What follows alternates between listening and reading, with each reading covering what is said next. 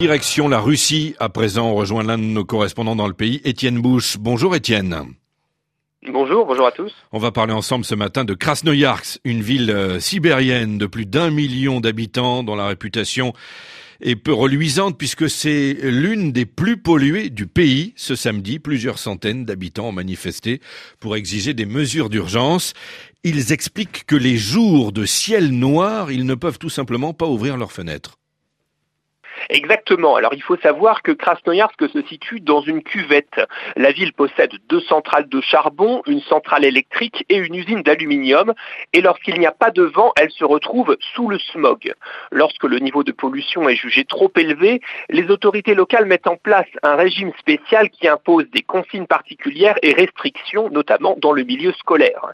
Et il ne s'agit pas d'épisodes exceptionnels puisque cumulés, ils peuvent représenter jusqu'à deux, deux mois par an. Alors, Étienne, cette pollution, ça n'est pas un phénomène nouveau, mais elle a été particulièrement commentée ces derniers jours. Oui, car la ville sibérienne a enregistré un pic de pollution exceptionnellement haut. C'était euh, le 17 février à 15 heures.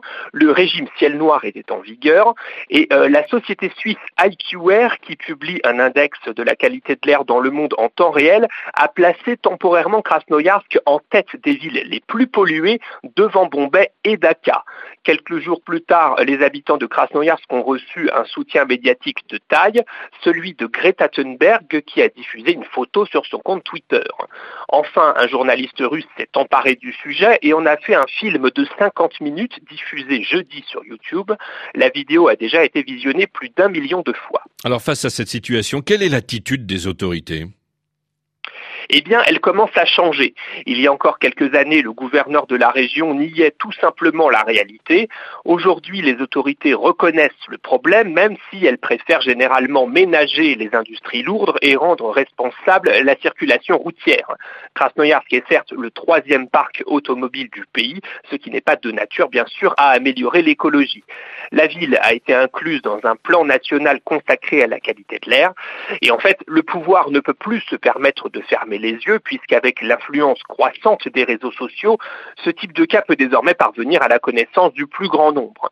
Contre l'inertie des pouvoirs publics, la population russe se cherche des relais médiatiques et les réseaux sociaux contribuent à leur manière à la formation de la société civile. Merci à vous Étienne Bouche, en direct, l'un de nos correspondants en Russie.